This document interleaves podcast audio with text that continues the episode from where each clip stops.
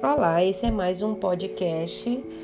Esse agora é dos livros Mensageiro, psicografado por Chico Xavier pelo espírito André Luiz, capítulo 35 no culto doméstico. O evangelho no lar. Nas primeiras horas da noite, Dona Isabel, que era casada com Isidoro. Isidoro já se encontrava na pátria espiritual há três anos, mas ele sempre estava junto com Dona Isabel. Então, nas primeiras horas da noite, Dona Isabel abandonou a agulha e convidou os filhinhos para o culto doméstico.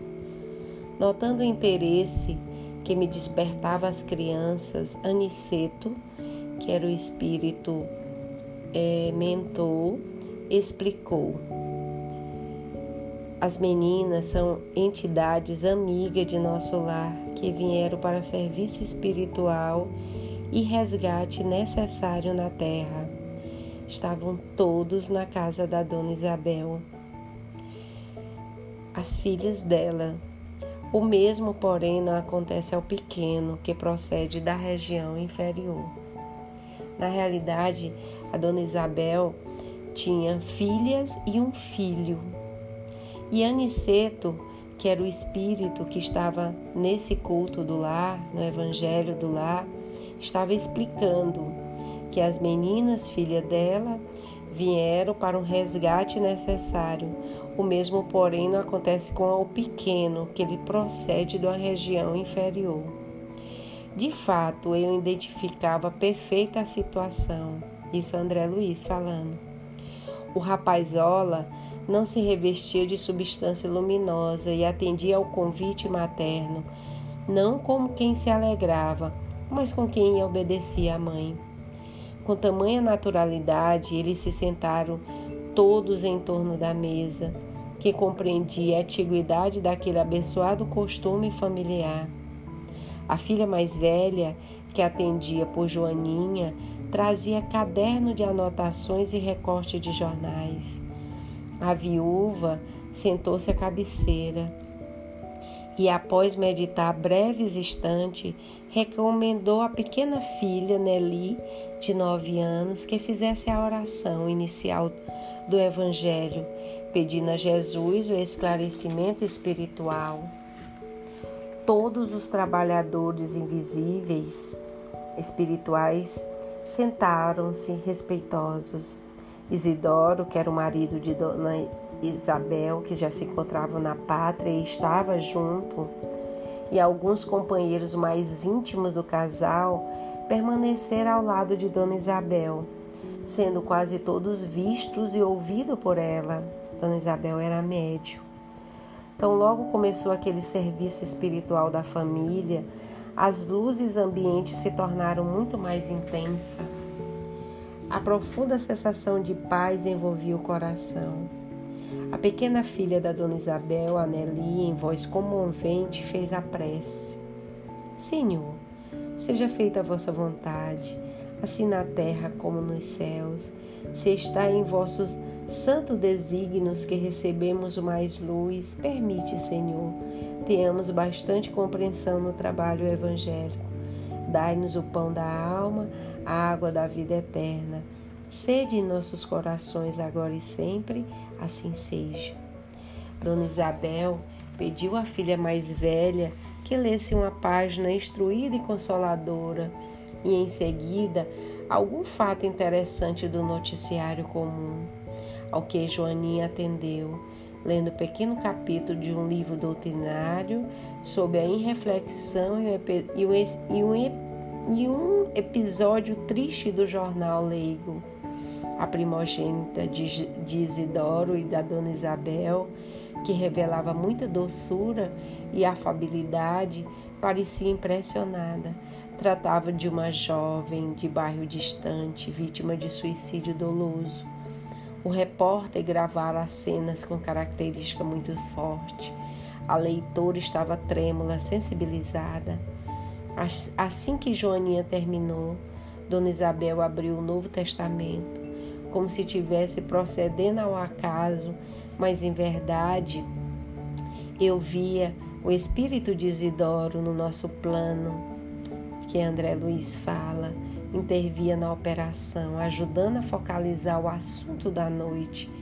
A seguir, fixou o olhar na página pequenina e falou: A mensagem, versículo de hoje, meus filhos, está no capítulo 13 do Evangelho de Mateus. E lendo o versículo 31, fê-los em voz alta.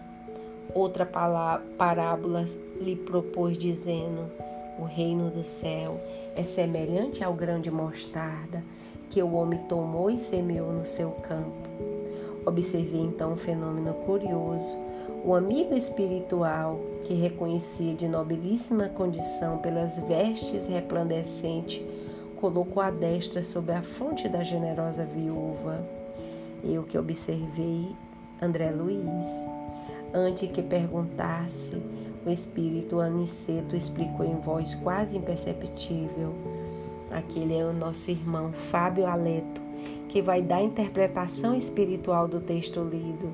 O que estiverem nas mesmas condições dele poderão ouvir-lhe os pensamentos, mas os que estiverem em zona mental inferior receberão os valores interpretativos, como acontece entre os encarnados. Isto é, teremos a luz espiritual do verbo do Fábio na tradução do verbo materializado da Dona Isabel, que se encontrava encarnada. Nosso mentor não poderia ser mais explícito. Em poucas palavras, fornecer a súmula da extensa lição. Notei que a, a viúva de Isidoro, Dona Isabel, entrara em profunda concentração por alguns momentos, como se estivesse absorvendo a luz que a rodeava. Em seguida, revelando extraordinária firmeza no olhar, iniciou os comentários. Lemos hoje, meus filhos, uma página sobre a reflexão e a notícia de um jornal, uma notícia triste em circunstância, afirma que a jovem suicidou-se, se matou por excessivo amor. Entretanto, pelo que vimos aprendendo, estamos certos que ninguém comete erros por amar verdadeiramente. Os que amam de fato são cultivadores da vida e não espalham a morte. A pobrezinha estava doente, perturbada e reflexiva. Entregou-se à paixão que confunde o raciocínio e rebaixa o sentimento. E nós sabemos que a paixão, o sofrimento ou a morte não é longa distância. Lembremos, todavia, essa amiga desconhecida com pensamento de, de simpatia fraternal, que Jesus a proteja nos caminhos novos. Não estamos aqui examinando um ato que ao Senhor compete julgar, mas um ato de cuja expressão devemos extrair o ensinamento justo. A mensagem evangélica dessa noite assevera pelas palavras do nosso divino mestre ao discípulo que o reino do céu é também semelhante ao grão de mostarda, que o Senhor tomou e semeou no nosso coração Devemos ver nesse passo, meus filhos, a lição de coisas mínimas. A esfera carnal onde vivemos está repleta de reflexão de toda sorte. Raras criaturas começam a refletir seriamente na vida e nos deveres antes do leito da morte física. Não devemos fixar o pensamento tão só nessa jovem que se suicidou em condições tão dramáticas.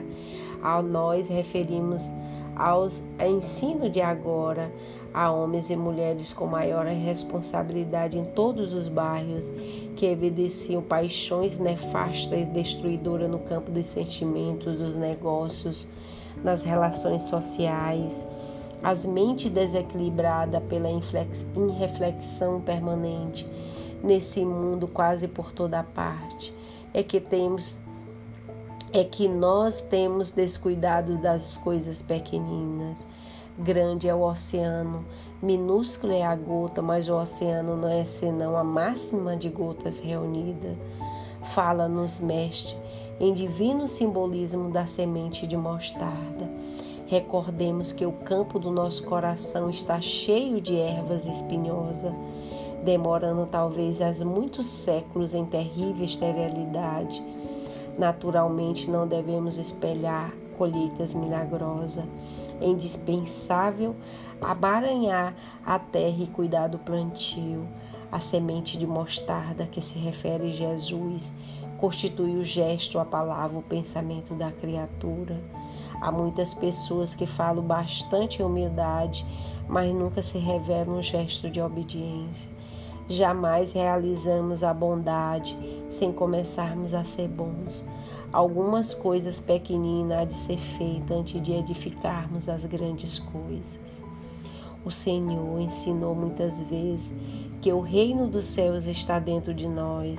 Ora, é portanto em nós mesmos que devemos desenvolver o trabalho máximo de realização divina, sem o que não passemos de grandes irrefletidos. A floresta também começou de semente minúscula.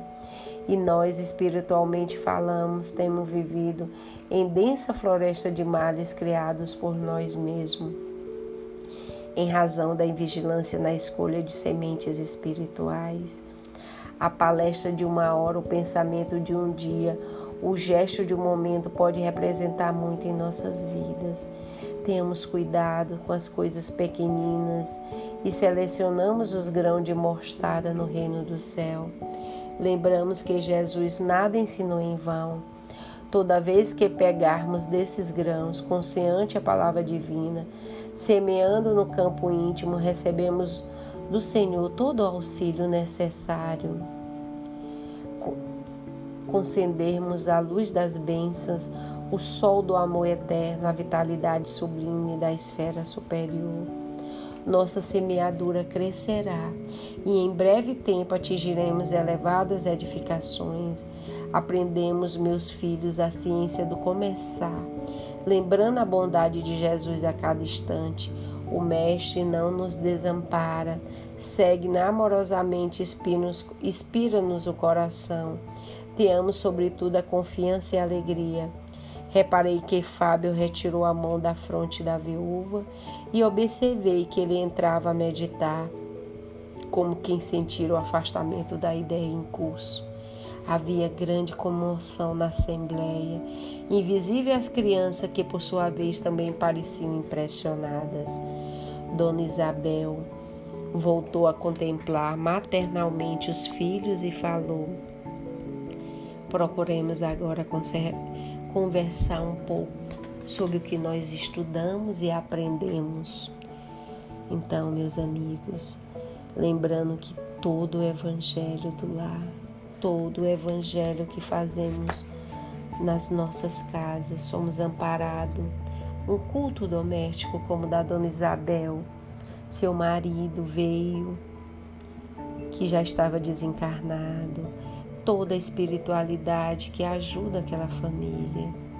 André Luiz, Aniceto, o Fábio, todos os espíritos estavam com Dona Isabel lhe intuindo, colocando na, na sua mente ideias, colocando interpretações do Evangelho. Então, meus irmãos, façamos o Evangelho sempre para que nós tenhamos o amparo espiritual e para que possamos, na nossa jornada, a cada dia, nos elevar, corrigir as nossas más inclinações, colocar o grão de mostarda, como foi o Evangelho na casa da Dona Isabel, para que sejamos bondosos, como Jesus nos veio nos ensinar. Que assim seja, graças a Deus.